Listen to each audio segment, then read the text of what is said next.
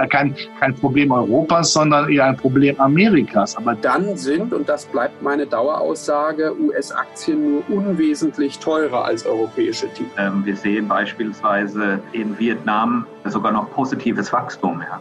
Insbesondere an die Wahlen in den USA, die natürlich auch für die eine oder andere Überraschung. Das ist ja nach wie vor von Banken. Wir selber investieren nicht direkt in Unternehmen. Also wir sind kein Private Equity Investor, der wirklich in Direktbeteiligung rein.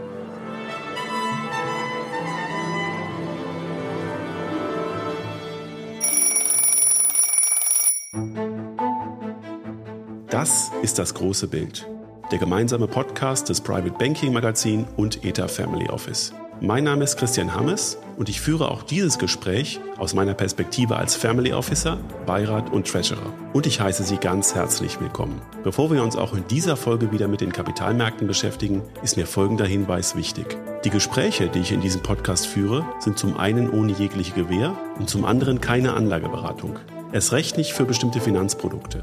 Aus allem, was Sie hier hören, können Sie sich Ihr eigenes großes Bild erzeugen. Und dabei wünsche ich Ihnen jetzt viel Spaß wann und wo immer Sie uns zuhören. Herzlich willkommen zur 102. Folge im großen Bild, 15. Staffel, Folge 3. Wir haben endlich wieder ein Marktgespräch. Ich spreche heute mit Thorsten Weinelt, dem CIO von der Commerzbank, verantwortlich für die Vermögensstrategie für den Unternehmenskundenbereich und für den Bereich Private Wealth Management. Es wird richtig spannend. Wir schreiten mit Herrn Weinelt alle Aspekte ab, die die Großwetterlage aktuell bestimmen und leiten ab, was denn die Faktoren im zweiten Halbjahr sein werden, die bestimmen, ob sie im Aktienbereich, im Anleihenbereich, im Bereich alternativer Investments erfolgreich sein werden, aus welcher Ecke mögliche Risiken treten können. Alles sehr differenziert, abgewogen und ein wirklich tiefgehendes, profundes Gespräch. Im Vorfeld möchte ich sagen, dass die Performance-Ergebnisse, die wir jetzt im ersten Halbjahr gesehen haben, und die Berichtssaison geht ja gerade zu Ende, sehr, sehr unterschiedlich waren und das wirklich an diesen Faktoren hing, die wir jetzt auch besprechen werden. Denn ob sie im Aktienbereich eine Performance hatten von minus eins Prozent, was ich gesehen habe, bis plus 22 Prozent, oder ob sie im Anleihenbereich auf das Anleihenportfolio gerechnet ein Minus hatten von zweieinhalb Prozent oder plus 2,7 Prozent. Das war die Bandbreite bei meinen 29 Vermögensverwaltungsadressen, die ich so beobachte. Das hängt eben genau davon ab, was innerhalb des Aktienportfolios, innerhalb des Anleihenportfolios investiert ist, mit welcher Idee. Und deswegen ist aktive Vermögensverwaltung auch so unglaublich spannend. Und in diesem ersten Halbjahr, in dem es sehr schwer war, die großen Indizes zu schlagen, übrigens vergleichbar mit dem zweiten Halbjahr des Corona-Jahrs, in dem die Technologie uns wieder davongelaufen ist, wie das jetzt im ersten Halbjahr auch der Fall war. Das ist verzeihbar. Das ist, ähm, glaube ich, aus meiner Sicht kein Problem. Es gab seit ähm, Ende 2019 viele, viele Quartale, in denen es für die aktive Vermögensverwaltung intellektuell gesehen relativ leicht war, die Indizes zu schlagen, weil sie sich einfach auf gute Dinge konzentriert haben und die schlechten Dinge aus dem Portfolio rausgelassen haben, die sie bei den Indizes immer mit sich schleppen. Das waren schon große ähm, Argumente für die aktive Vermögensverwaltung. Das gilt nach wie vor, auch wenn in diesem ersten Halbjahr viele Gesamtperformance-Ergebnisse, vielleicht auch aufgrund der gesteuerten Liquiditätsquote, die manchmal etwas hoch ausgefallen ist, auch darüber spreche ich mit Herrn Weinelt, auch wenn die Liquiditätsquote ähm, zu hoch ausgefallen ist und zu hoch gesteuert worden ist und man nicht eben voll im Aktienmarkt drin war.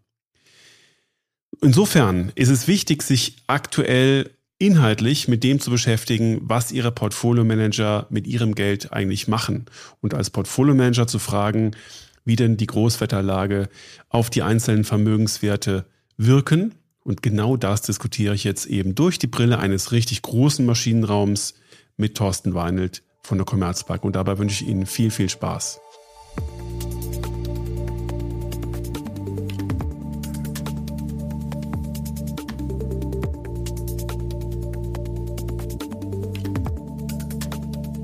Ähm, 102 Folgen hat es gebraucht. Äh, jetzt habe ich zum allerersten Mal Herrn Thorsten Weinelt und die Commerzbank im großen Bild. Ich freue mich riesig. Herr Weinelt, ganz herzlich willkommen im großen Bild. Ja, ich freue mich auch. Danke für die Einladung. Im Gegensatz zu Ihnen ähm, bin ich äh, in München zu Hause und arbeite hier. Ähm, als Münchner kennt man Sie ähm, unter der Flagge einer anderen großen Bank. Äh, Sie haben dort ganz viele Verantwortlichkeiten gehabt und sind jetzt der CIO bei der Commerzbank für den Bereich Private Wealth Management und die Unternehmerkunden.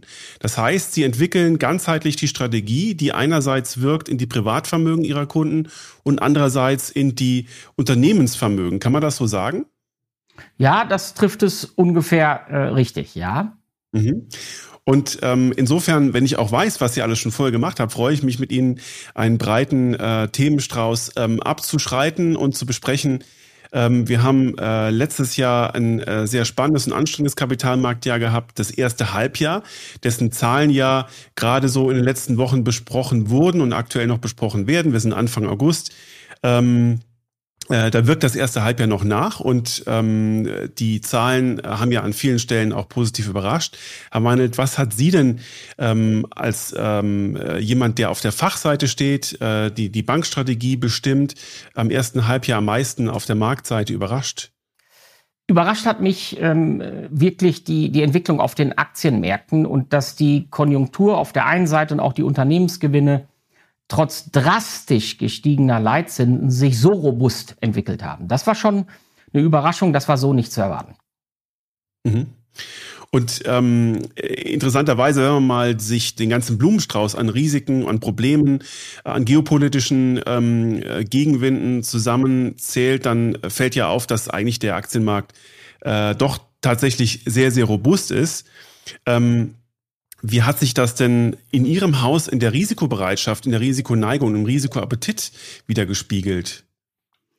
Ja, auch wir sind ähm, am Anfang des Jahres noch etwas vorsichtig gewesen, waren sozusagen ähm, leicht die risikobehafteten Assets untergewichtet, aber nur sehr leicht ähm, ähm und sind dann im Laufe des Februar sozusagen offensiver geworden, relativ früh, ja, weil wir gemerkt haben, ähm, äh, letztendlich äh, haben sich die Gewitterwolken, wenn ich das so sagen darf, bildlich verzogen. Ähm, und äh, wir haben auch äh, Megatrends, die im Prinzip den Markt nach oben ziehen, äh, wie die künstliche Intelligenz und auch äh, der Trend der Energiewende mit den Förderprogrammen diesseits und jenseits des Atlantik. Also insofern haben wir dann praktisch den Hebel im Februar umgestellt und haben gesagt, nee, äh, wir nehmen die Risiken hoch auf neutral und gewichten den Aktienmarkt neutral. Mhm. Und interessanterweise war, glaube ich, äh, an vielen Stellen, vielleicht auch in Ihrem Haus, die Erwartungshaltung am Anfang des Jahres, dass es Europa diesmal, dieses Jahr gelingt, den amerikanischen Aktienmarkt endlich out zu performen, weil wir uns stärker erholen aus den geopolitischen Risiken, weil wir höhere Gewinnwachstumserwartungen haben, weil wir natürlich viel günstiger bewertet sind am Aktienmarkt. Und ich glaube, zur Jahresmitte können wir feststellen, das schaffen wir wahrscheinlich dieses Jahr auch nicht. Ja, das ist richtig. Also das hat mehrere Gründe aus meiner äh, Sicht. Zum einen ähm, entwickelt sich die Wirtschaft im Euroraum schwächer als in den USA. Wir haben also positivere Konjunkturüberraschungen in den USA. Ähm, insbesondere wenn wir uns die Zahlen jetzt im letzten Quartal anschauen, die ja auch sehr positiv überrascht haben mit einem Wachstum von 2,4 Prozent. Da haben die Investitionen der Unternehmen überrascht und auch der private Verbrauch war relativ robust. Ähm, und insofern schwächelt ein bisschen Europa im Verhältnis äh, zu den USA konjunkturell. Und dann kommt natürlich noch der zweite Grund. Die USA hat wesentlich mehr Technologieunternehmen, die auch von dem Megatrend künstliche Intelligenz profitieren. Und insofern ähm, haben wir auch gesehen, dass äh, der Nasdaq dementsprechend eine Outperformance hingelegt hat, ne? mit äh, der Nasdaq 100 sogar über 40 Prozent Performance dieses Jahr. Das war schon äh, fulminant. Und äh, da wir gerade so den, den Rückblick ähm, üben, das hat ja ähm, zwei Gründe gehabt. Einerseits den schon von Ihnen beschriebenen äh, Megatrend der künstlichen Intelligenz, ähm, da würde mich gleich mal noch so Ihre Einschätzung dazu interessieren, wie die Bewertungsmodelle der Unternehmen, die da so erfolgreich waren, eigentlich den, das Element künstliche Intelligenz äh, bewerten. Das, was ich gesehen habe, erinnert mich sehr stark an äh, die Jahrtausendwende. Also man weiß eigentlich gar nicht so richtig, wie man das jetzt in die Unternehmensbewertung einbetten soll. Aber das, das können wir gleich mal noch besprechen. Ähm, der zweite Effekt, der aus meiner Sicht sehr stark am Aktienmarkt gewirkt hat, ist, dass tatsächlich schon mit sinkenden Inflationserwartungen, auch vielleicht langfristig gedacht sinkenden Zinserwartungen, die Bewertung äh, sich wieder revidiert hat. Das, was wir im letzten Jahr bei, bei allen Technologieaktien, bei allen Wachstumsaktien, die lange in die Zukunft prognostiziert werden mit großen Wachstumsraten als Bremsfaktor gesehen haben durch steigende Zinsen. Das ist nach meiner Lesart jetzt wieder ähm, äh, in einer, äh, ich sag mal, positiven Bewertungsrevision ähm, äh, geprägt gewesen äh, durch die Tatsache, dass man schon wieder sinkende Inflations- und Zinserwartungen eingepreist hat. Und der Anleihenmarkt hat genau das ja nicht gespielt. Ist das auch Ihre Beobachtung? Ja, in Teilen ähm, äh, ist es meine Beobachtung, nicht in Gänze. Was ich teile, ist, ähm, äh, dass wir jetzt am aktuellen Rand ähm, den Zinsgipfel äh, gesehen haben und dass der Markt im Prinzip ähm, mittlerweile einpreist, äh, jawohl, wir haben jetzt im Juli die letzten Zinserhöhungen gesehen. Damit fällt ein Belastungsfaktor, nämlich der Belastungsfaktor steigende Zinsen, gerade für die Technologiewerte fällt äh, raus. Allerdings, und das haben wir auch gesehen, ist, dass Zinssenkungserwartungen rausgepreist wurden. Ja, insbesondere Zinssenkungserwartungen noch in diesem Jahr, die sind rausgepreist worden, weil man einfach in den USA gesehen hat, dass die Konjunktur doch sehr robust ist, insbesondere der Arbeitsmarkt sehr robust ist, aber auch der Dienstleistungssektor äh, sehr robust ist und der private Verbrauch sehr robust ist. Und auf der anderen Seite im Euroraum, weil die Kerninflation ähm, doch hartnäckig höher ist als gedacht. Nicht? Wir haben jetzt mit dem jüngsten ähm, Punkt, den wir bekommen haben, eine Kerninflationsrate immer noch von 5,5 Prozent. Die will nicht wirklich runter. Und insofern sind Zinssenkungserwartungen rausgepreist worden. Ähm, und letztlich hat der Aktienmarkt damit schon in gewisser Weise gespielt. So würde ich es mal sehen, der Anleihenmarkt ähm, gar nicht.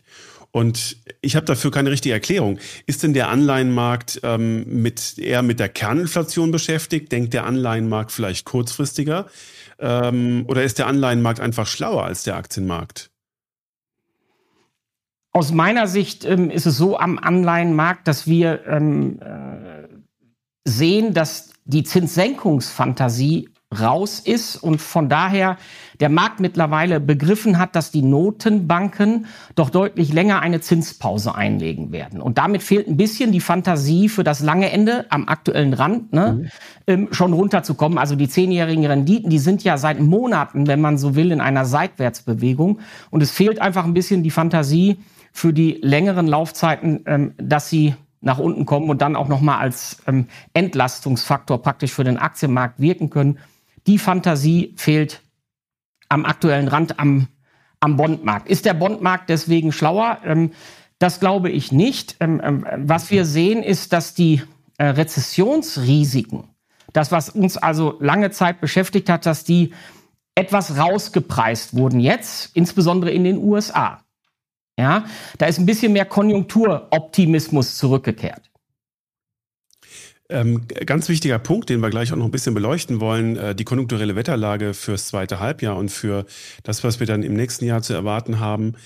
Ähm, ich äh, möchte äh, mit, mit Blick auf Europa noch äh, vielleicht einen überraschenden Bremsfaktor nennen. Äh, ich glaube, wir haben uns von, dem, von der Wiedereröffnung der chinesischen Wirtschaft viel mehr erwartet. Und natürlich sind die Exporteure, die davon profitieren würden, äh, mehr in Europa ansässig. Und äh, das ist, glaube ich, das können Sie aus Ihrer ähm, Kundschaft wahrscheinlich ganz gut rauslesen, dass es dort nicht die Dynamik gab, die man sich wahrscheinlich auch gerade in Deutschland so erhofft hat. Ja, das ist so. Ähm, zum einen hatten wir natürlich den U-Turn der chinesischen Regierung, was die äh, Covid-Politik anging. Und das wurde ja sehr positiv vom Markt aufgenommen. Ja, weil das kam früher als erwartet, früher als gedacht. Und damit äh, war auch ein Wachstumsschub praktisch möglich. Ähm, der Wachstumsschub ist aber geringer ausgefallen, als äh, viele vermutet haben. Und das war eine gewisse Enttäuschung, ähm, sowohl für den Aktienmarkt in China, aber natürlich auch insgesamt äh, ist es ein Belastungsfaktor für die europäischen Börsen. Ähm, und was man sagen kann mit Blick auf China ist, dass wir äh, sehen, dass die Immobilienblase, die geplatzt ist, wenn Sie so wollen, auch wenn die Luft langsam rausgelassen wurde, dass sie doch längerfristig das Wachstum belastet, genauso wie die hohe Verschuldung des privaten Sektors und natürlich auch die Jugendarbeitslosigkeit. Das belastet, mhm. ja, äh, langfristig das Wachstum und wir sehen, dass wir diese Wachstumsdynamik, die wir noch vor einigen Jahren hatten, am aktuellen Rand eben nicht mehr haben und dass wir mit einer Wachstumsrate von um und bei fünf Prozent wirklich ähm, leben müssen. Mhm.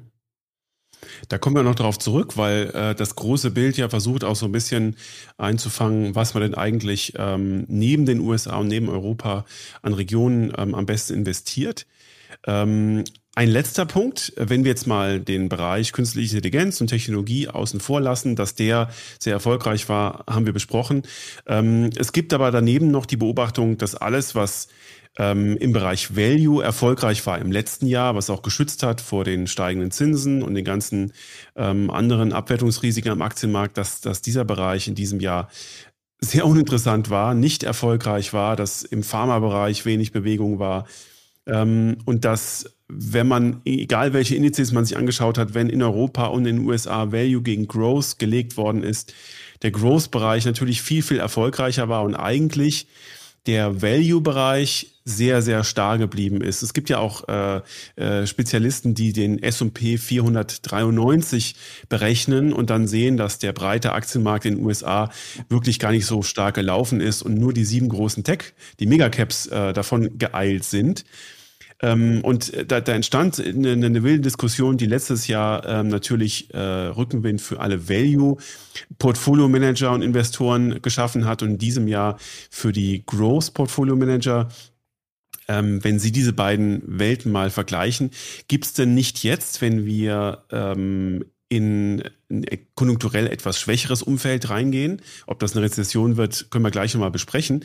Aber dann nicht sozusagen äh, auch wieder eine Revitalisierung für die Value-Unternehmen? Ja, also das kann man schon grundsätzlich sagen. Das heißt, in dem Moment, wo wir ähm, in eine schwächere konjunkturelle Phase gehen und äh, wir gehen davon aus, dass das jetzt in den kommenden Quartalen passiert. Etwas später in den USA, das sehen wir eigentlich eher für, ähm, äh, für äh, ja, die Jahreswende, wenn man so will, also etwas später als in Europa, wo jetzt im Prinzip die konjunkturelle Schwächephase schon begonnen hat. Und ähm, das bedeutet ähm, im Wesentlichen, dass dann konjunktursensitive Titel ähm, eher unter Druck geraten und die sogenannten Value-Segmente ähm, äh, eine Outperformance hinlegen. Und das dürfte auch dieses Mal der Fall sein. Man sollte aber eines nicht ja. vergessen, gerade wenn man auf den Technologiesektor schaut, so ist der meistens ähm, ähm, in einer Rezession relativ resilient. Das heißt, die Technologieunternehmen, gerade die großen, die Megacaps, behalten eigentlich ihre Preissetzungsmacht. Und insofern wären wir auch ähm, äh, mit Blick auf die Rezession immer noch, und das sind wir auch am aktuellen Rand, übergewichtet den Technologiesektor und auch mhm. den Communication- und Services-Sektor. Ja, das ist interessant, weil ähm, man ursprünglich ja auch mal überlegt hat, ähm, Unternehmen wie Alphabet oder Meta sind doch sehr abhängig vom Werbemarkt. Und der Werbemarkt ist ja dann, wenn es konjunkturell schwächer wird, ähm, doch ein sehr zyklischer Markt, weil die Unternehmen weniger Budget haben, um Werbung zu schalten. Aber Sie sagen es richtig, offenbar haben sich diese Unternehmen davon irgendwie emanzipiert. Ähm, ein großer Faktor, der äh, den Aktienmarkt immer mal wieder be- und entlastet hat, war die sogenannte Gewinnrevision. Wir haben über die Bewertungsrevision gesprochen, also welchen Einfluss nehmen letztes Jahr steigende Zinsen, welchen Einfluss nehmen in diesem Jahr äh, sinkend erwartende Zinsen auf die Bewertung von Technologieunternehmen und von anderen Unternehmen. Und die Gewinnrevision, also die Frage, ob Unternehmen oder Analysten die, die, die Gewinne der Unternehmen zu hoch oder zu niedrig eingeschätzt haben, äh, das war aus meiner Sicht immer so ein, so ein Sägeblatt. Da gab es mal sehr negative und sehr neutrale Phasen ähm, weltweit im letzten halben Jahr oder man kann sagen im letzten Jahr. Ähm, aber nie so, dass die Gewinnrevision mal so positiv wurde und ähm, man immer sehr zurückhaltend war. Also kommen wir eigentlich aus einem Umfeld, in dem man mit den Gewinnsteigerungsraten sehr, sehr vorsichtig umgeht. Wie ist denn Ihre Einschätzung äh, zu dieser Frage der Gewinnrevision? Ähm, kann man sich da wieder eingefasst machen? Jetzt, wo wir quasi Europa, in Europa schon sozusagen in der konjunkturellen Kühle angekommen sind, dass sich die Gewinne wieder zum Positiven ähm, entwickeln und wir uns da eher wieder positiv überraschen lassen? Ja, wir durften uns ja schon jetzt im ersten Halbjahr positiv überraschen lassen. Ähm, in der Tat, gerade am aktuellen Rand ist es so, dass die Gewinnrevisionen ähm, nach oben gehen, wir also wieder positiver werden. Und wenn wir auf gerade die aktuelle Berichtssaison schauen, also die jetzige Berichtssaison für das zweite Quartal, so äh, muss man festhalten, mehr noch für die USA denn für Europa, aber dass die positiven Überraschungen überwiegen. Jetzt kann man natürlich sagen, na ja, die Guidance der Unternehmen, ne, die, ähm, die geht ja immer vorher runter. Ähm, und insofern ähm, darf einen das nicht überraschen, dass wir positive Überraschungen haben. Das ist richtig, mhm. ja. Das hatten Sie ja auch angesprochen. Trotzdem ähm, muss man sagen, in der Breite äh, eine solche Überraschung zu sehen, für die USA als Beispiel haben wir 1,8 Prozent mehr Umsatz äh, jetzt in der laufenden Berichtssaison. Ähm, und wir haben 6,5 Prozent ähm, äh, Gewinnüberraschungen ne, nach oben. Das ist schon äh, signifikant. Und das hat den Markt natürlich am aktuellen Rand unterstützt. Und solange wir keinen wirklichen Einbruch auf der Gewinnseite sehen, kommt auch der Einbruch an den Aktienmärkten nicht. Ne? Da, da warten ja schon äh, sehr viele Marktteilnehmer drauf. Der sollte ja schon seit einigen Monaten kommen, ne? ähm, ja. seit einigen ja. Quartalen. Der ist nicht wirklich gekommen. Und solange die Gewinne sich so stabil zeigen und wir sogar noch Aufwärtsrevisionen bekommen, ähm, sehen wir auch nicht, warum der Markt ähm, äh, einen deutlicheren Rücksetzer erfahren sollte. Wunderbar. Sie fangen schon an, sozusagen äh, das aktuelle Wetterszenario für den Vorausblick aufs zweite Halbjahr ähm, zu skizzieren. Und ähm, in der Tat, äh, da ist natürlich wichtig, dass wir von der ähm, Gewinnrevisionsseite keine negativen Überraschungen erwarten, vielleicht eher positive. Ähm, Sie haben auch schon das makroökonomische Bild für die USA und für Europa so ein bisschen vorgezeichnet. Lassen Sie uns darüber nochmal sprechen. Ähm, Sie sagen, in Europa sind wir schon äh, sozusagen in der Abkühlungsphase angekommen und das wird ja auch ähm, dann europaweit schon gemessen. Ähm, aber wie ist Ihre Einschätzung zu der Tiefe der Rezession? Äh, können wir da nochmal negativ überrascht werden mit all den Faktoren, die wir gerade besprochen haben? Äh, und ich habe noch so als, als Randindiz äh, für die Möglichkeit, dass wir in Europa doch nochmal konjunkturell negativ überrascht werden könnten, die Tatsache, dass ich wahrnehme, dass viele mittelständische Unternehmen schon gerade versuchen, ihre Produktionskapazitäten, wenn sie das denn können, dorthin zu verlagern, wo es weniger Regulierung gibt, wo Rohstoffe günstiger sind, wo Strom günstiger ist, wo Fachkräfte etwas leichter verfügbar sind ähm, wo die Mitbestimmung etwas ähm, äh, anders gestaltet ist als in Europa oder in Deutschland. Also mit einem Wort, äh, viele Unternehmen versuchen, ihre Arbeitsplätze in die USA zu verlagern, wenn sie es können und wenn es zum Geschäftsmodell und zum Produktions, ähm, zur Produktionslinie passt. Das Vielleicht haben wir das noch nicht alles mit vollständig eingepreist, aber letzten Endes sind all diese äh, Faktoren, die ich genannt habe, ja weiterhin geltende Schwächefaktoren für die europäische Konjunktur. Ja, Sie haben jetzt eine Menge Faktoren ähm, äh, angesprochen. Das, was wir in der europäischen Konjunktur jetzt erstmal beobachten können, wenn wir uns die Frühindikatoren anschauen, ob wir jetzt auf den IFO schauen, auf die Einkaufsmanager-Indizes, so sehen wir in der Tat, äh, dass sich das konjunkturelle Umfeld insgesamt nachhaltig eingetrübt hat. So, und äh, was wir auch sehen in den harten Indikatoren ist, dass das Wachstum der Auftragseingänge deutlich zurückgegangen ist in Europa und auch das Wachstum der Industrieproduktion deutlich ähm, äh, zurückgekommen ist. Und insofern auch in den harten Daten sehen wir schon, äh, dass wir es mit Sicherheit mit einer Konjunkturdelle im zweiten Halbjahr zu tun haben. Sie sprachen ja an, in was für eine Form wird diese Rezession möglicherweise haben. Unsere Ökonomen gehen jetzt von einer milden Form einer Rezession aus. Das bedeutet, wir werden eher eine technische Rezession bekommen. Das heißt, zwei, drei Quartale mit einem leichten negativen Wachstum. Ja. Äh, keinen konjunkturellen Einbruch. Den sehen wir nicht. Mhm. Und dafür gibt es natürlich auch Gründe. Punkt eins ist, der Arbeitsmarkt ist wirklich erstaunlich robust. Äh, und das hat auch damit zu tun, dass Unternehmen sich einfach schwer tun, selbst wenn sie eine konjunkturelle Schwächephase vor Augen haben, Arbeitnehmerinnen und Arbeitnehmer zu entlassen, ja, weil sie eben äh, mit der Angst konfrontiert sind oder selber die Angst haben, eben diese Arbeitskräfte gar nicht äh, zurückzubekommen, ja, ähm, aufgrund des Arbeitskräftemangels. Und den hatten Sie ja, ja. angesprochen. Und insofern, äh, das stabilisiert natürlich die konjunkturelle Entwicklung, dass der Arbeitsmarkt mit einer hohen Wahrscheinlichkeit relativ ähm, stabil bleibt und das stabilisiert auch den privaten Verbrauch. Also insofern gehen wir nur von einer milden Form einer Rezession aus. Was ja eigentlich auch alles andere als eine schlechte Nachricht ist. Denn letzten Endes ist das, was Sie beschreiben, ja durchaus das, was der Markt bewertet, was er einpreist. Und äh, das würde, glaube ich, keine negative Überraschung auslösen. Äh, Im Gegenteil, man weiß jetzt, ähm, wo wir dran sind. Und gleichzeitig ähm, können wir davon ausgehen, dass wir mit Blick auf Inflation, auf Zinsen, vielleicht noch eine ähm, äh, Zinsanhebung sehen werden, aber doch schon irgendwo jetzt den größten Schmerz äh, bei der Zinshöhe erreicht haben. Ähm, äh, wie ist denn Ihre Einschätzung zum Erfolg der EZB bei der Bekämpfung der Kerninflation? Ähm, da, da sieht man jetzt in den Daten so einen, so einen leichten Wendepunkt. Ähm, kann ja sein, dass das nur eine, eine kleine Pause ist, aber vielleicht ist es ja auch schon, schon die Wende. Wie sehen Sie das denn? Ähm, in der Tat haben wir aus unserer Sicht den Hochpunkt bei der Inflation hinter uns gelassen. Die Inflationsraten kommen runter. Und ähm, äh, wenn ich jetzt unseren Ökonomen ähm, und ihren Schätzungen äh, glaube, und das tue ich, ähm, dann äh, sehen wir im Prinzip die Inflationsraten in die Zukunft gerichtet auch weiter nach unten tendieren. Das Problem ist, dass die Kerninflationsraten nur sehr, sehr langsam ähm, äh, sich nach unten bewegen werden und dass wir äh, immer noch Lohndruck haben. Mhm. Ähm, und dann kommt natürlich hinzu, dass wir äh, mittel- und langfristige Trends haben, die grundsätzlich eher inflationstreibend sind. Ähm, das, äh, ich nenne das mal die drei Ds. Ja, wir haben den Trend der Dekarbonisierung, der letztendlich erstmal ähm, zu einer Verteuerung, zu einem Preisdruck führt. Wir haben den Trend der Deglobalisierung, eine äh, Verlagerung der Lieferketten, ja, oder eine Diversifikation der Lieferketten, der von der Tendenz her vom billigen Maschinenraum China weg möglicherweise auch eher preistreibend wirkt. Und dann haben wir natürlich noch den demografischen Faktor, das dritte D.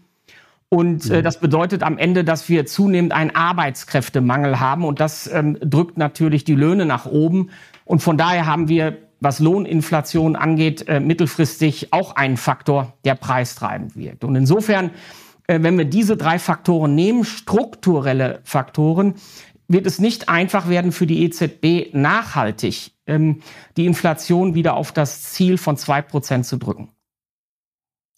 Das hieß aber auch, äh, und das sind ja ganz wichtige Erkenntnisse für den, für den europäischen Anlageraum, dass wir in Europa mit dem Szenario, das Sie gerade geschildert haben und diesen 3Ds, die da wirken, ähm, nicht wie selbstverständlich wieder in die alten Niedrigzinsphasen zurückfallen dürften.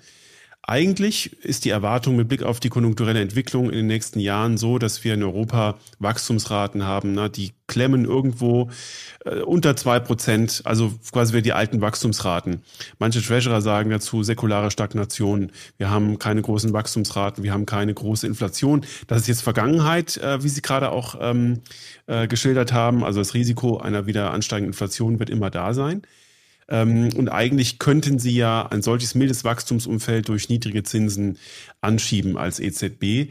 Aber das ist wahrscheinlich jetzt nicht mehr statthaft, weil die Inflationstreiber nach wie vor lauern und wir dann wahrscheinlich aus dem Niedrigzinsumfeld äh, oder nicht mehr zurück ins Niedrigzinsumfeld zurückfallen dürfen.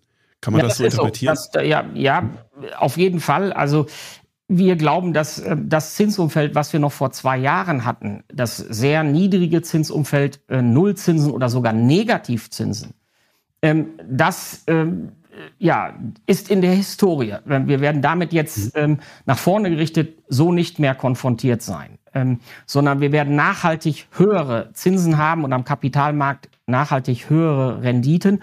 Und das ist ja gut so, weil am Ende bekommen wir als Anleger wieder eine attraktive laufende Verzinsung. Ja, und auch wir bekommen wieder eine attraktive Verzinsung auf die Sparguthaben. Der Zins ist zurück und das Instrument der Anleihe ähm, hat wieder an Attraktivität gewonnen und es gibt wieder auch eine Alternative äh, zur Aktie. Also insofern äh, ist das ja nicht verkehrt aus, aus Anlegersicht. Und was die EZB angeht, ähm, wir gehen eben davon aus, aus den genannten Gründen, dass die EZB eine sehr lange Zinspause machen wird. Ähm, das heißt, wir werden eben nicht den positiven Impuls bekommen durch signifikante Zinssenkungen für eine ganze Weile, bis wir uns eben dem Inflationsziel wieder annähern. Wir werden mit einer sehr langen Zinspause konfrontiert werden. Das heißt im Umkehrschluss aber auch, dass viele äh, eher südeuropäisch gelegene Staaten ähm, sich äh, sehr viele Sorgen um ihre Staatsfinanzierung machen müssen, äh, weil die ähm, Zinsausgaben und die Zinslast dann dort auch wieder steigen dürfte. Und wir haben ja schon eine Reaktion in Italien gesehen, ähm, äh, wo, glaube ich, per SMS äh, Zehntausende Bürger äh, eine Kürzung ihrer, ähm, ihrer Zuwendung äh, mitgeteilt bekommen haben sollen. Also ich glaube, das wird tatsächlich eine ähm, Aufgabe der Notenbank, hier die Balance zu halten. Und dann äh, wird es interessant sein, ähm, auch in Ihrem Haus, Sie sind eine paneuropäische Bank, Sie kennen die Situation in einzelnen Ländern, da wird es interessant sein zu sehen, wie die einzelnen Staaten das lösen und was die EZB dann aus dem Werkzeugkasten nimmt, um diese Staaten äh, zu unterstützen. Die alten Instrumente können es ja nicht mehr sein und Niedrigzinsen gibt es dann auch nicht mehr. Und da bin ich im Prinzip schon bei, beim nächsten Thema. Das ist vielleicht auch dann ein Umfeld, Verzeihung, in dem der Euro dann gar nicht mehr so stark sein kann wie aktuell. Wir haben bei allem, was äh, nicht im Euroraum angelegt war, im ersten Halbjahr, insbesondere wenn sie in Anleihen auch andere Währungen hatten, äh, Fremdwährungseffekte negativ gespürt. Der sogenannte Atlantic Spread ist gesunken. Äh, der Zinsunterschied zwischen den USA und Europa ist ähm, verhältnismäßig klein geworden. Der Euro ist ja stark geworden in dieser Phase. Und wenn ich jetzt nach vorne denke und äh, Ihr Szenario weiterdenke, dann ist das äh, für mich so logisch wie Fremdwährungsprognosen sein können, sehr, sehr schwer, eigentlich gar nicht möglich. Wir können nur mutmaßen, wir können nur darüber sprechen, was kann eine Währung schwächen, was kann eine Währung stärken. Aber eigentlich klingt es für mich, als wäre das für den Euro nochmal eine richtig große Herausforderung, in so einem Umfeld ähm, stark zu bleiben. Dem würde ich äh, explizit widersprechen, zumindest ähm, äh, auf kurze Sicht, weil äh, was mhm. relevant ist auf ähm, die nächsten sechs, zwölf Monate ist im Prinzip, wie die Notenbanken reagieren und die Erwartungen in Bezug auf äh, die Notenbanken und welche der Notenbanken möglicherweise eine hawkische, eine falkenhafte Überraschung letztendlich ähm, dem mhm. Markt bietet. Und wir gehen davon aus, dass dieses die EZB sein wird, weil sie eben eine längere Zinspause einlegen wird als die Federal Reserve. Folglich haben wir auch ähm, den Euro äh, noch in einer Aufwertungstendenz gegenüber dem äh, US-Dollar. Und wir erwarten mhm. eher, dass wir in Richtung 1,14, 1,15 äh, marschieren, bevor wir dann wieder in, eine, äh, in einen Trendwechsel erleben. Okay, ja, ganz wichtig. Ähm dass äh, wir das mal ansprechen, ähm, weil äh, ich glaube, äh, viel nicht so klar ist, warum der Euro jetzt so stark ist ähm, warum man auch bleiben will. Und es gibt natürlich auch viele, die sich jetzt in diesem ganzen Umfeld äh, der Inflation ähm, schon auf den Abgesang äh, des Euroraums eingestimmt haben. Ähm, äh, da gehört die Commerzbank natürlich nicht dazu. Ähm, und ganz wichtig ist, dass man auch prüft, ob denn diese äh, zum Teil stammtischartigen äh, Argumente überhaupt tragen, äh, die den Euroraum da schwach sehen. Aber wie gesagt, ich glaube, das wird doch mal ein spannendes Spiel, ähm, wenn wir in Europa sozusagen im höheren Inflationsumfeld bleiben und auch nicht ins Niedrigzinsumfeld ähm, zurückfallen können. Ähm, wenn wir bei der Wetterlage mal äh, blicken in die USA, äh, Sie haben es schon skizziert, die konjunkturelle Abkühlung wird dort erst äh, zum Jahreswechsel erwartet. Und auch dort ähm, mit einer tiefen Rezession aus Ihrer Sicht oder bleibt es auch dort eher milde? Aus unserer Sicht bleibt es auch dort eher milde. Ähm, letztendlich ähm, ähnliche Effekte. Auch hier haben wir einen Arbeitsmarkt, der deutlich robuster ist. Und auch hier haben wir mittlerweile das Thema Arbeitskräftemangel. Und äh, das bedeutet letztendlich, dass auch der private Verbrauch nicht so einknicken wird wie vielleicht ähm, äh, in vorangegangenen Rezessionen, wo wir dementsprechend auch die Effekte auf dem Arbeitsmarkt deutlich signifikanter gesehen haben und einen deutlich signifikanteren Anstieg der Arbeitslosenquote.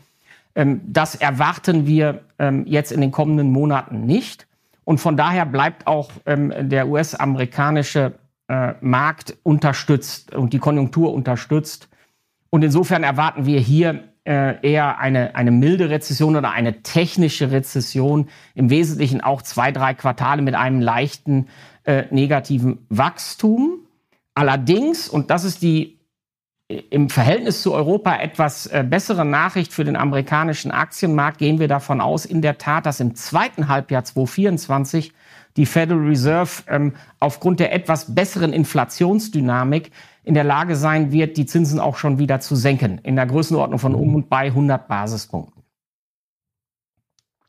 Und das wäre dann tatsächlich die, die Zinswende. Und gleichzeitig könnte man diese drei Ds, die Sie genannt haben und die für Europa als Belastungsfaktor wirken und als Inflationstreiber, mal übersetzen auf die USA. Wie gilt denn da die Situation ähm, der Inflationstreiber? Also die drei Ds gelten in ähnlicher Form ähm, äh, für die USA. Was die USA, ähm, sagen wir mal, an Vorteilen hat gegenüber Europa, ist, dass grundsätzlich sie energieunabhängig ist und dass die Energiekosten deutlich äh, niedriger sind. Das ähm, hilft der US-Konjunktur und das hilft äh, in der relativen Betrachtung, wenn ich jetzt äh, mir die Situation in Europa anschaue. Und insofern diesen Vorteil äh, genießt die USA. Und mit Blick auf äh, die Lieferketten ähm, ist es vielleicht sicherlich äh, teurer, wenn ein iPhone nur in den USA gefertigt wird, als in Taiwan oder in China. Aber letztlich treibt doch dieser Deglobalisierungseffekt der amerikanischen Wirtschaft auch Arbeitsplätze zu. Und das ist ja auch im Zuge der Reindustrialisierung der USA, wir kommen gleich noch drauf, ähm, ja sicherlich ein positiver Faktor.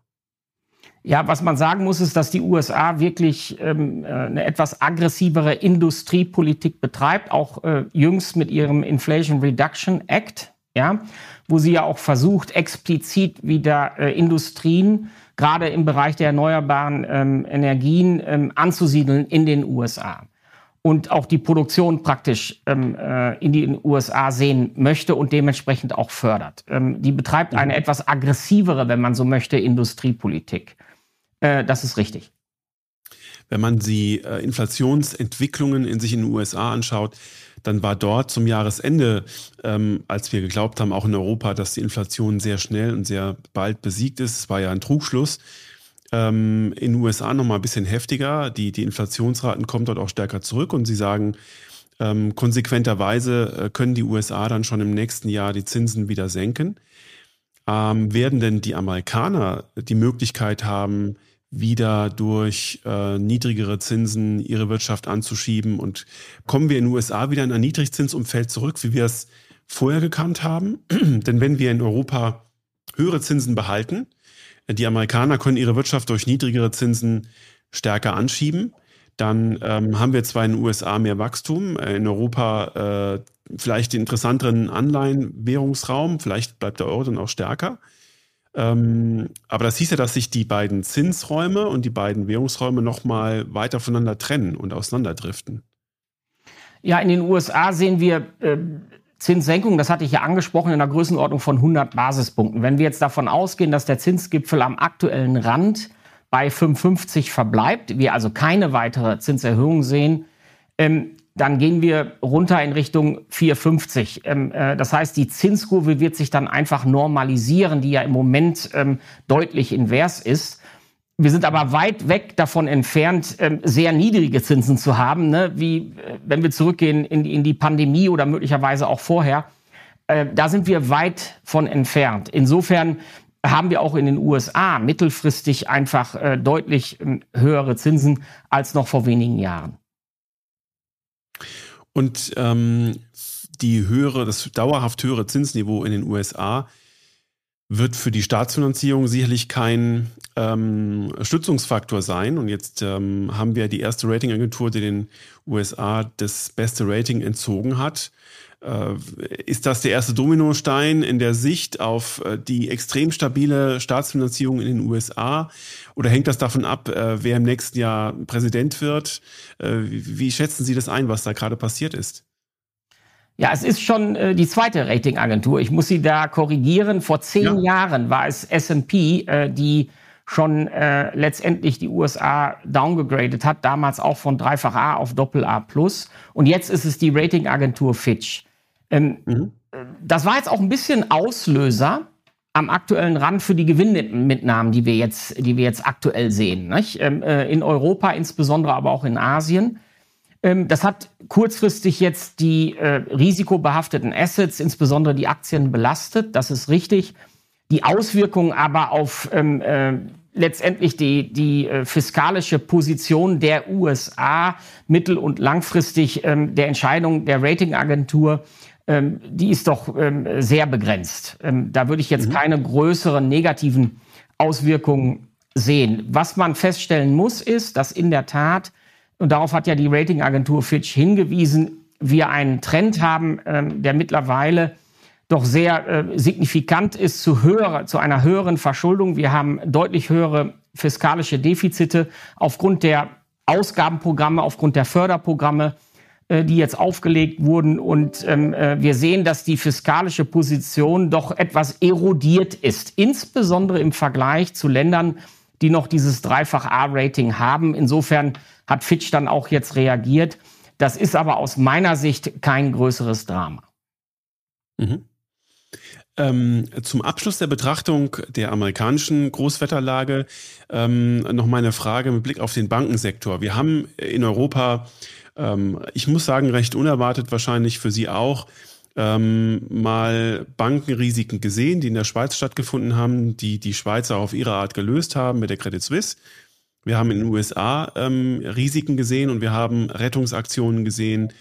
Ähm, ist aus Ihrer Sicht aus dem Bankenbereich äh, da schon das, ähm, also sind da alle Risiken draußen? Schaut man da jetzt so genau hin, dass da eigentlich nur sehr, sehr unwahrscheinlich was aus dem Dunkeln äh, ins Licht treten kann, was uns doch mal überrascht?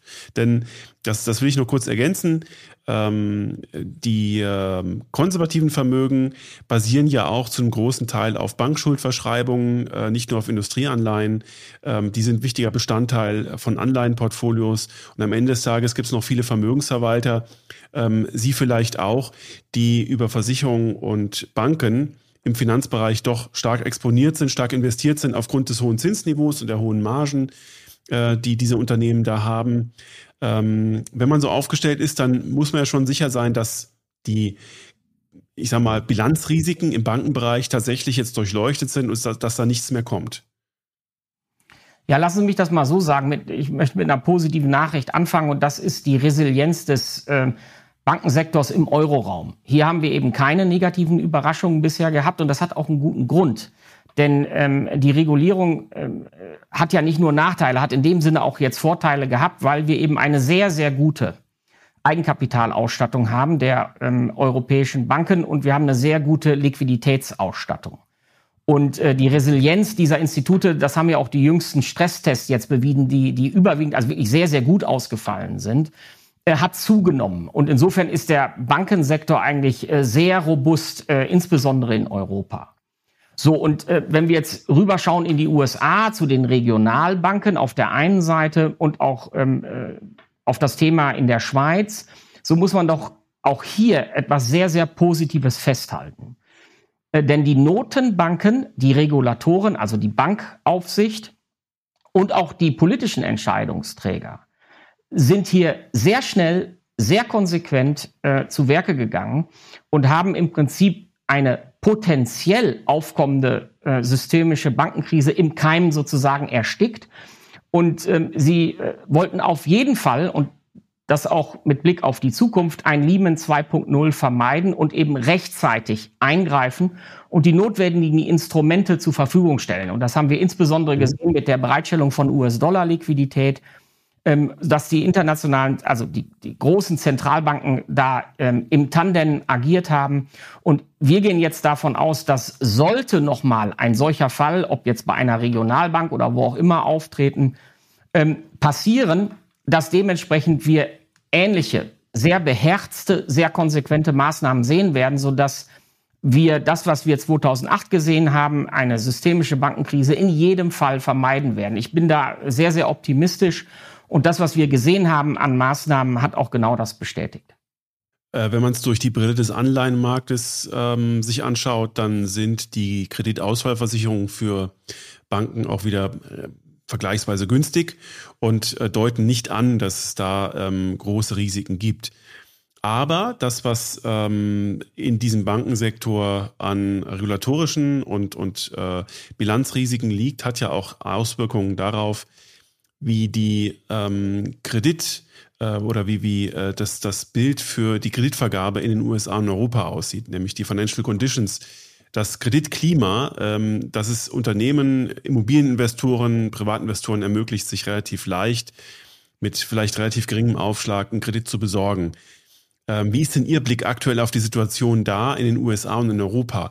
Wenn ich das ähm, äh, mal aus der Seite der Indikatoren ähm, betrachte, dann äh, kann man sagen, dass die Europäer schon seit letztem Jahr auf dem Weg sind in eine ziemliche Kredittrockenheit. Und ich glaube, Sie können das aus der Perspektive Ihres Hauses vielleicht auch bestätigen, dass sowohl die Neigung, äh, Kredite zu den gestiegenen Kreditzinsen aufzunehmen, aber auch die Neigung von Banken, sich jetzt nochmal irgendwelche ähm, Kredite mit reinzunehmen, gesunken ist. Jetzt gab es zuletzt aber in Europa so ein, so Swing nach oben bei diesen Financial Conditions. Ich weiß nicht, ob äh, plötzlich wieder mehr Kredite vergeben worden sind. Wie schätzen Sie das denn für Europa ein? Also diese Kredittrockenheit ist ja auch eine Bremse für das konjunkturelle Bild. Das ist ja, das steht ja außer Zweifel. Ja, also das ist ja auch von den Zentralbanken äh, beabsichtigt. Ja, ja. es ist natürlich beabsichtigt, wenn sie die Zinsen erhöhen, dass am Ende ähm, sie einen Effekt auf die Nachfrage ähm, äh, generieren. Und äh, das geht in der Tat äh, normalerweise durch eine Verschärfung der Kreditvergabestandards ähm, der Banken. Und genau das beobachten wir in den USA und das beobachten wir jetzt auch ähm, im Euroraum oder in Europa. Und ähm, äh, das ist eigentlich ganz normal, ähm, äh, dass genau das jetzt ähm, am aktuellen Rand passiert. Das ist nicht außergewöhnlich und ähm, Unternehmen, die ein gutes Geschäftsmodell haben, werden ähm, in jedem Fall immer ähm, in der Lage sein, äh, sich auch neue Kredite zu beschaffen. Ähm, das ist überhaupt nicht das Thema. Insgesamt ist es nur so, dass letztendlich die Banken natürlich ein bisschen genauer hinschauen bei den Kreditrisiken und das ist ja äh, beabsichtigt und insofern das Kreditwachstum möglicherweise auch etwas äh, zurückkommt. Ja, auch das ist beabsichtigt, um letztendlich ähm, äh, die Nachfrageseite zu beeinflussen und äh, den Preisdruck natürlich auch zu beeinflussen und die Inflation nach unten zu bringen. Mhm. Bei den ähm, Amerikanern war nach der Rettung der Silicon Valley Bank ähm, äh, sichtbar, dass die Kreditbedingungen sich da wieder sehr stark erleichtert haben, weil man, glaube ich, genau das vermeiden wollte, dass sich das wiederholt. Äh, das Kreditklima war jetzt mal mit Blick durch diese Brille der Financial Conditions in den USA immer deutlich besser als in Europa. Ähm, aber das ist jetzt die, die reine Indikatorensicht. Ähm, aber wenn dieses Kreditklima durch die Notenbanken ähm, bewusst ausgetrocknet wird und verschlechtert wird, dann hat das ja auch Auswirkungen, vielleicht können wir das mal noch in die Großwetterlage mit einordnen, dann hat das ja Auswirkungen auf andere Assetklassen, die man als ähm, Unternehmer und als Unternehmen auch ab und zu mal investiert, nämlich beispielsweise auf die Bewertung von Immobilien, wenn die Finanzierungsseite teurer wird und auf die Seite ähm, auf, und auf der Seite von Private Equity Beteiligungen. Lassen wir uns vielleicht mal erstmal Immobilien bleiben. Immobilien werden im Private Wealth Management Bereich in ganz verschiedenen Hüllen angeboten und ähm, da hat man gesehen, dass Immobilienaktien sehr stark verloren haben. Das sieht man immer sofort. Die Immobilienfonds äh, ziehen ein bisschen nach. Äh, geschlossene Immobilienbeteiligungen werden da wahrscheinlich auch nachziehen. Ähm, was ist denn aus Ihrer Sicht äh, sozusagen der der, der Punkt, an dem sich die Lage für die Bewertung solcher Immobilieninvestments wieder erleichtert? Ja, lassen Sie mich vielleicht Folgendes sagen. Es, es darf ja nicht verwundern, wenn wir letztendlich stark äh, gestiegene Zinsen gesehen haben, dass es dazu einer Bewertungsanpassung auch auf der Immobilienseite kommt. Denn in der Tat ist es so, dass natürlich die Immobilien äh, durch die ähm, fortwährend sinkenden Zinsen oder von den fortwährend sinkenden Zinsen und auch den negativen Zinsen profitiert haben. So, und diese Korrektur ist ja aktuell im Gange. Was die höheren Hypothekenzinsen aber auch tun, ist natürlich, dass sie die Nachfrage beeinflussen und die Nachfrage und das haben wir am aktuellen Rand gesehen, ist deutlich zurückgekommen nach Immobilien. Ja, weil einfach potenzielle Käufer nicht mehr so einen hohen Leverage, also so einen hohen Verschuldungsgrad letztendlich ähm, sich zumuten können, ja, beziehungsweise die Banken ihnen dieses erlauben. Ähm, und insofern natürlich ähm, die Nachfrage ähm, was Immobilien angeht, rückläufig ist. Das beobachten wir. Und gleichzeitig ist es so, dass natürlich ähm, der äh, Verkäufer zum Teil noch Preise im Kopf hat wie vor zwei Jahren ne, und auf dem Preisniveau gerne verkaufen würde und dass die Käufer natürlich vor dem Hintergrund der gestiegenen Hypothekenzinsen ganz andere Kaufpreise ähm, äh, im Kopf haben und diese sich auch nur leisten können. Und das dauert ähm, immer eine gewisse Weile, vielleicht ein, zwei, drei Jahre, ähm, bis wir da wieder in einer normalen Situation sind. Am aktuellen Rand bedeutet das insbesondere, dass einfach viel weniger Transaktionen äh, auf dem Immobilienmarkt stattfinden. Mhm. Und ähm, was kann man darüber, über, darüber für die USA sagen? Was hier ankommt an ähm, äh, Beschreibung des Immobilienmarkts ist, dass ähm, einerseits natürlich äh, die, die Privatimmobilien äh, unter den hohen Zinsen leiden und die, die Bautätigkeit. Äh, viel schwieriger ist aber vielleicht auch wiederum für die Bankbilanzen, dass gerade die ähm, in den Zentren, in den Metropolen viele Bürogebäude fast leer stehen und nicht mehr so stark genutzt werden, weil sich erstens der Trend zum Homeoffice etwas stärker durchgesetzt hat nach Corona und zweitens ähm, die ähm, äh, Sanierung von Immobilien, von Büroinvestitionen oder von Büroimmobilien äh, stockt und das alles gerade ein sehr, sehr problematischer Bereich ist. Das könnte ja auch wieder, das kennen wir ja schon äh, von äh, vor äh, 14 Jahren oder von vor 15 Jahren, das könnte ja auch wieder ähm, ein Risikoherd sein, dass sich die Immobilienfinanzierung, vielleicht auch ausgehend vom Bürobereich diesmal, nochmal so ein bisschen auswirken auf den Risikoappetit in den USA. Ja, in der Tat ist äh, ja das Thema schon äh, am Markt auch äh, genau durchleuchtet worden äh, zum Zeitpunkt der Regionalbankenkrise im März. Wenn Sie sich dran erinnern, hat man natürlich dann schnell gesucht, um Gottes Willen, wer können denn die nächsten Protagonisten sein, die da auffällig sind? Und man hat dann gesucht nach möglicherweise Regionalbanken, die ein besonders hohes Exposure zu dem Gewerbeimmobiliensektor äh, jetzt haben. Äh, lassen Sie mich da einfach zwei, drei Sätze zu sagen. Zum einen ist es so, dass der Gewerbeimmobiliensektor ja nicht in Gänze problematisch ist. Ja, der hat in den USA ungefähr eine Größenordnung von 3000 Milliarden ähm, äh, US-Dollar, was das Kreditvolumen angeht. Zwei Drittel ungefähr davon liegt ähm, auf den Bilanzen der Regionalbanken. Ähm, die beiden Segmente, die problematisch sind, eins haben Sie angesprochen, ist ähm, der, das Segment der Büroimmobilien, das andere ist der Einzelhandel. Es gibt aber auf der anderen Seite auch Segmente, die blendend laufen. Ich möchte nur äh, an das Thema Datacenter zum Beispiel und Logistikimmobilien ähm, äh, darauf hinweisen, sodass wir also nicht nur jetzt auf der einen Seite diese negativen Themen haben, sondern wir haben auch ähm, sehr, sehr gut laufende äh, Gewerbeimmobilien. So, und ähm, was das Thema Büroimmobilien angeht, äh, so glaube ich, dass ähm, äh, es da nicht zu größeren Crashs kommen wird, sondern dass wir über die Zeit, und das äh, sehen wir auch am aktuellen Rand im Prinzip, ähm, eine Bereinigung dieser Portfolien erleben bei den Banken. Ich darf darauf hinweisen, dass einige dieser Regionalbanken angefangen haben, äh, letztendlich mit einem Discount Teile ihrer Kreditportfolien zu verkaufen. Das ist auch sehr, sehr positiv vom Kapitalmarkt gutiert worden. Die Aktien sind teilweise zweistellig nach oben gesprungen. Und ich gehe davon aus, dass jetzt über die nächsten Quartale eben genau diese Bereinigung dieser Portfolien stattfindet. Kann man ausschließen, dass vielleicht die eine oder andere Bank noch ähm, äh, in Schwierigkeiten kommt? Sicherlich nicht. Aber ich würde äh, nicht denken, dass wir da in irgendeiner Form ein systemisches Risiko haben. Okay, vielen Dank. Ganz wichtiger Hinweis. Ähm, lassen Sie uns zur, zum Abschluss der Großwetterlage nochmal äh, nach Asien schauen. Ähm, wir äh, haben festgestellt, mh, äh, der, die Wiedereröffnung Chinas äh, läuft viel schleppender als gedacht. Äh, es müssen in China äh, Kreditzinsen oder ja, Kreditzinsen gesenkt werden, damit der Konsument wieder auf die Straße geht und einkaufen geht. Ähm, irgendwo haben wir das alles ganz anders ähm, eingeplant und uns vorgestellt. Und gleichzeitig haben die Chinesen im Laufe des ersten Halbjahres ein paar geopolitische Schritte gemacht, die auch äh, aus der westlichen Brille gesehen ähm, die Investorenwelt nicht erfreut hat.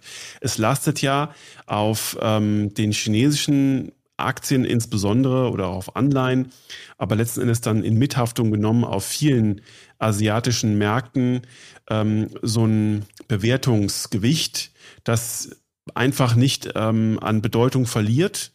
Und wenn Sie jetzt gefragt werden von einem in Deutschland ansässigen Unternehmer, der sein Privatvermögen eigentlich generell schon sehr breit aufstellen möchte und am Weltwirtschaftswachstum partizipieren möchte, äh, der Ihnen aber sagt, China, das ist, ich, ich äh, kann es nicht einschätzen, ich will es auch nicht einschätzen, ich will es eigentlich gar nicht. Was raten Sie ihm dann? Ja, also wenn wir jetzt auf den asiatischen Markt schauen, gibt es ja nicht nur China, obwohl China dominant ist. Das ist schon richtig. Ähm, am aktuellen Rand, um jetzt was Positives ähm, äh, zu erwähnen, finden wir Japan insbesondere interessant in Asien. Mhm. Ja, das hat mehrere Gründe. Zum einen ist Japan aus der Deflationsspirale rausgekommen.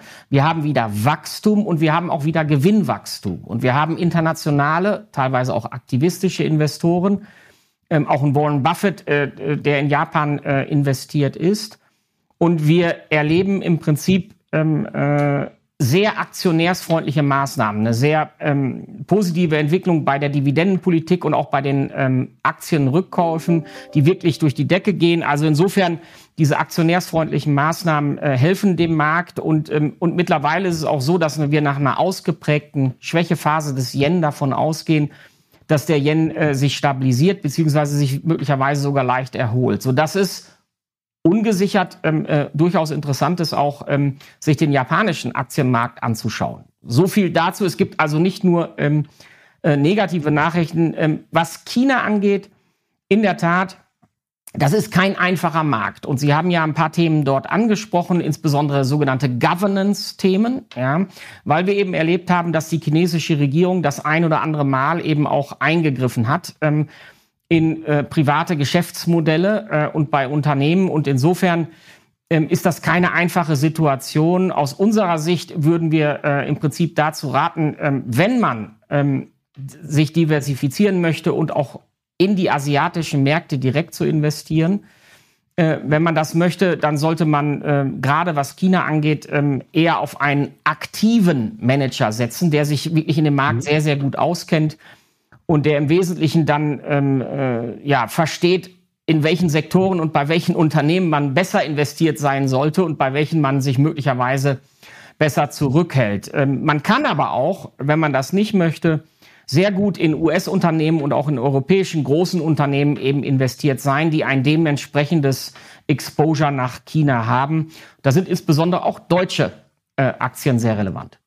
Und die ja aufgrund ihres Exportanteils nach China jetzt nicht wegen des China-Exportanteils besonders teuer geworden sind im ersten Halbjahr. Das heißt, die sind ja, da ist der Effekt, dass diese Unternehmen das äh, feiern, dass sie so einen hohen Exportanteil haben, ja noch nicht wirklich teuer geworden. Also vielleicht an der Stelle auch ein guter Einstiegszeitpunkt für solche ähm, Unternehmen. Ähm, wunderbar. Dann lassen Sie uns doch mal aus all diesen Eindrücken ähm, eine Idee entwickeln, wie man sich am besten im zweiten Halbjahr aufstellt.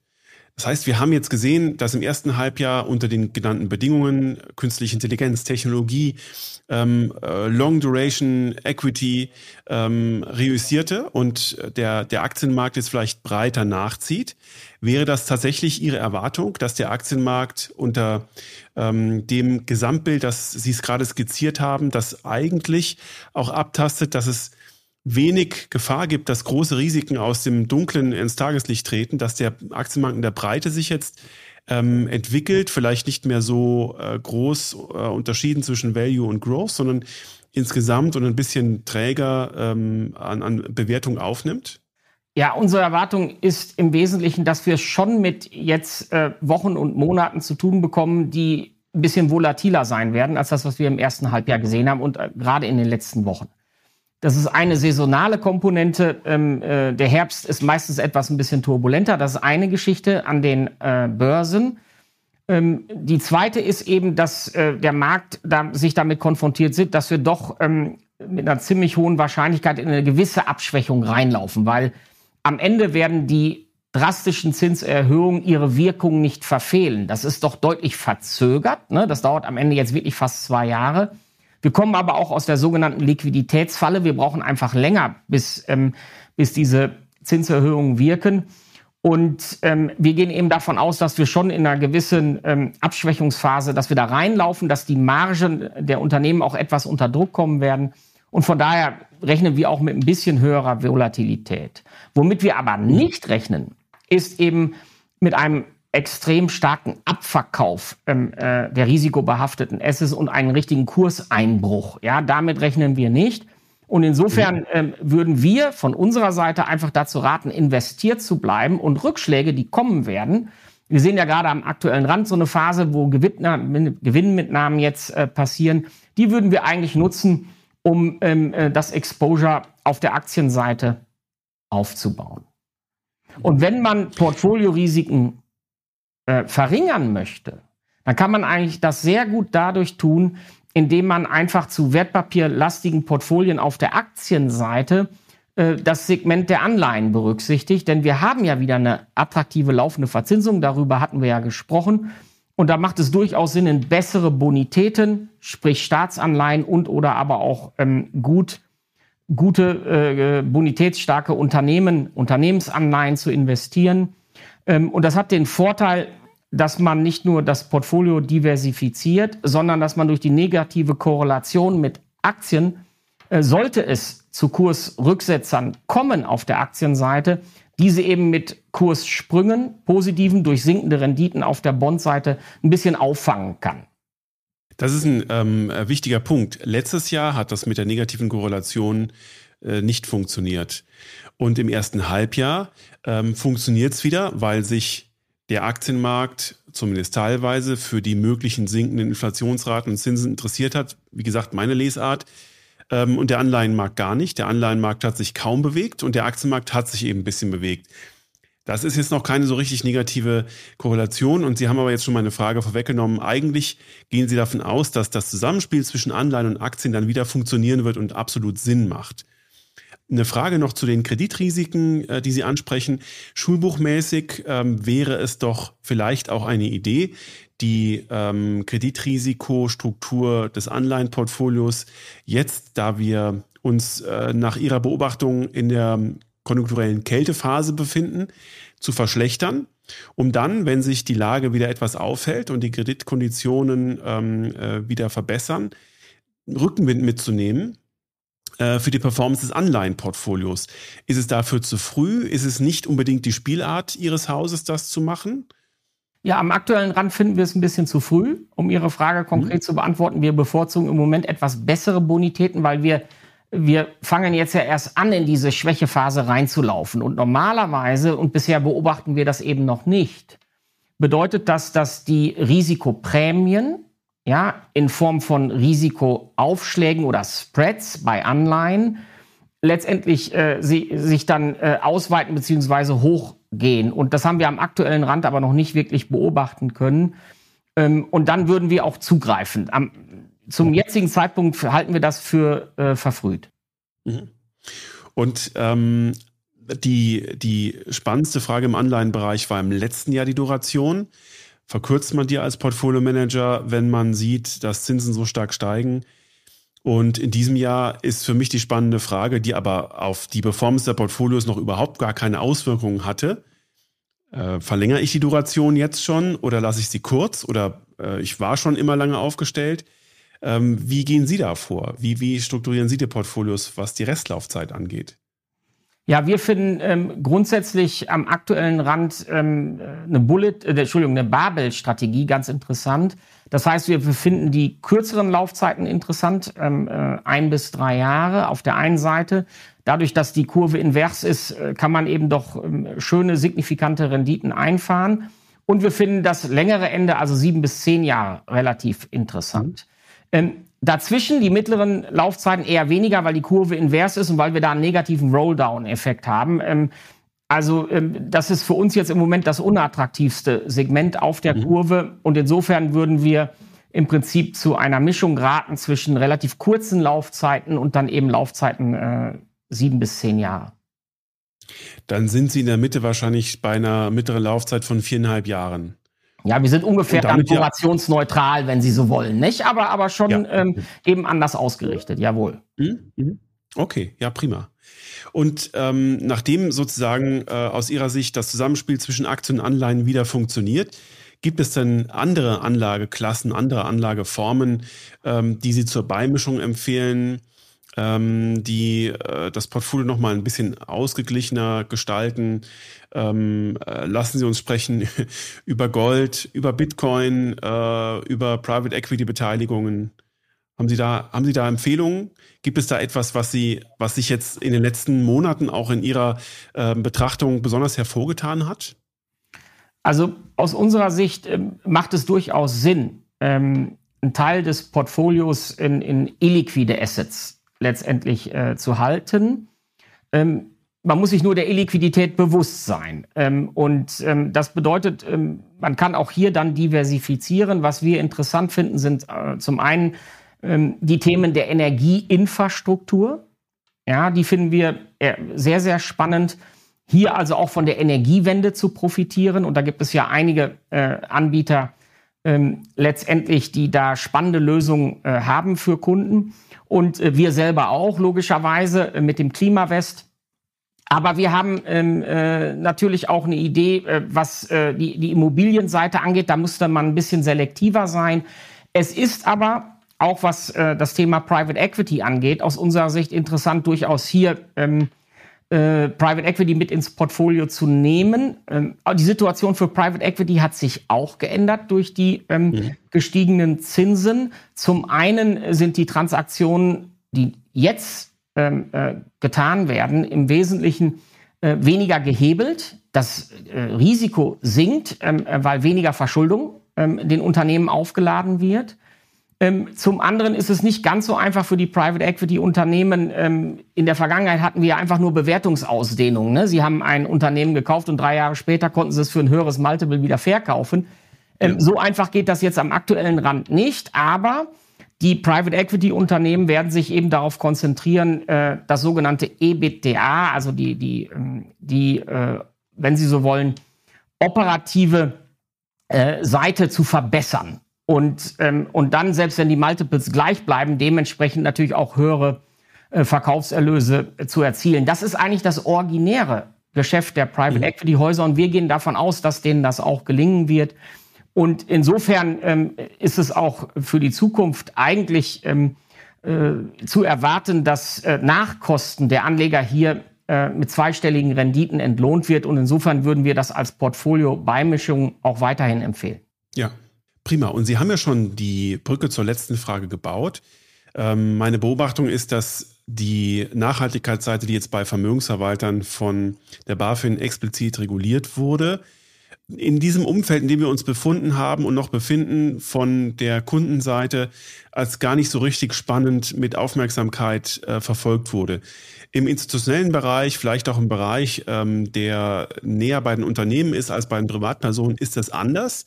Ähm, da ist auch die Anforderung und der Druck, äh, dort konkret umzusetzen, ein ganz anderer. Aber Privatpersonen, das ist meine Beobachtung, ähm, sagen, ähm, so richtig mm, ist mir das momentan nicht wichtig und eigentlich finde ich äh, Rüstungsfirmen äh, und auch ein bisschen ähm, fossile Energie in meinem Portfolio auch ganz gut und ganz richtig gerade.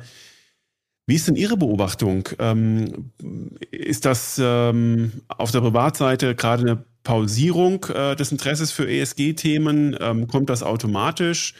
Ähm, oder müssen wir uns alle Mühe geben, äh, den, den Kunden dieses Thema besser zu erklären?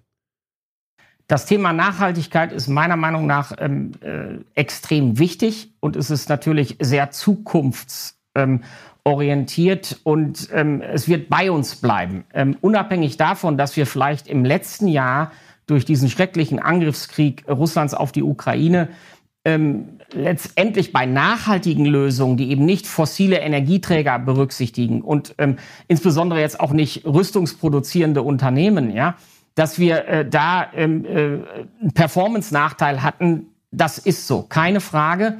Und da hat es natürlich auch nicht gerade vom Timing her sehr gut gepasst, dass man diese Fragen, äh, Umfragen macht nach der Präferenz, ne? weil da darf man sich auch nicht wundern, das ist ein bisschen unglücklich, wenn man äh, so möchte, ähm, äh, wenn vielleicht ähm, äh, der eine oder andere Kunde sagt, ähm, das ist nicht unmittelbar seine erste Präferenz. Unabhängig davon aber ist es nach vorne gerichtet einfach wichtig, und das tun wir auch, ähm, dass wir uns auf nachhaltige Lösungen konzentrieren und dass wir äh, im Prinzip nachhaltige Lösungen anbieten. Und der Begriff Nachhaltigkeit ist ja ein sehr dynamischer, auch der wird sich möglicherweise über die Zeit verändern. Ähm, und das haben wir auch gesehen in der EU-Taxonomie, ähm, wo mittlerweile ja Atomkraft auch wieder als nachhaltig gilt. Also insofern ist das ein sehr, sehr dynamischer Prozess, an dem wir auch konstruktiv und positiv beteiligt sein wollen. Wir haben bei uns in der Vermögensverwaltung äh, einen ziemlich großen Teil der vermögensverwaltenden Linien eben auf Nachhaltigkeit äh, ausgerichtet und äh, werden diesen Trend auch weiter verfolgen. Dann bleibt es wichtig, genau über dieses Thema auch regelmäßig zu sprechen und ähm, sich auch bewusst zu machen, dass zumindest aus meiner Sicht Nachhaltigkeit ja auch bedeutet, dass Unternehmen besser durchleuchtet werden und das Risiko, dass Unternehmen, einzelne Unternehmen ähm, äh, Dinge zulassen, die auch geschäftspolitisch schlecht sind, äh, nicht tun. Und insofern ähm, nachhaltige Unternehmen auch verdient einen Bewertungsaufschlag haben, was ja im Sinne all derer ist, die in diese Unternehmen investiert sind. Lieber Herr Meinelt, wir haben jetzt ähm, ganz viele Aspekte ähm, durch Ihre Brille, durch die Brille Ihres Maschinenraums, äh, den Sie verantworten, abgetastet und diskutiert. Dafür danke ich Ihnen sehr, sehr herzlich. Das war das erste Mal, dass wir gesprochen haben. Ich würde mich sehr freuen, wenn wir das bald wiederholen. Vielleicht auch mal im Vorfeld einer Krise. Ähm, denn jetzt äh, in der Lage beschreiben sie, dass sich die Gewitterwolken langsam und ähm, äh, begründet zurückziehen und ähm, man äh, sich wieder sozusagen auf äh, die Normalfunktion des Kapitalmarktes ähm, verlassen kann. Äh, und ähm, wenn sich das mal wieder ändern sollte, dann sollten wir aller spätestens äh, nochmal sprechen. Für heute, Herr Weine, danke ich Ihnen sehr, sehr herzlich für die vielen Informationen, für die vielen Einblicke, für die vielen Analysen. Und ähm, wir verfolgen das sehr aufmerksam weiter, wie sich das entwickelt. Und ich wünsche Ihnen, Ihrem Maschinenraum, Ihrem Haus ein gutes Händchen in den nächsten Monaten und Quartalen. Und dann freue ich mich, wenn Sie wieder mögen, auf ein äh, weiteres Gespräch. Ja, vielen Dank. Dankeschön.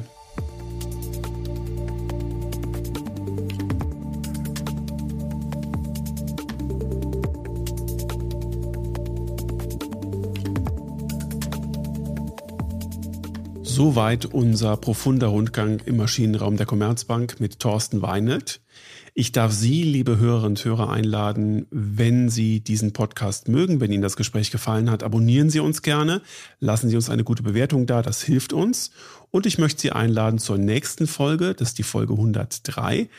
Das ist wieder eine Fortsetzung der Spezialausgabe 101. Wir diskutieren wie Sie als Vermögender den richtigen Vermögensverwalter für sich finden können im Rahmen einer Ausschreibung, im Rahmen eines Beauty Contests. Und wir diskutieren vor allem, wie Sie als Vermögensverwalter, als Portfolio Manager, als Relationship Manager, als Vorstand, was auch immer, die Kunden, die Sie gewinnen möchten im Rahmen eines solchen Beauty Contests von sich überzeugen können, wie Sie Fehler vermeiden, wie Sie in der Akquisition reüssieren. Und das darf ich besprechen mit Heinz-Günther Hunold und mit Dr. Maren Gräfe. Da freue ich mich auch sehr drauf. Bis dahin alles Gute und kommen Sie gut durch die nächsten Wochen.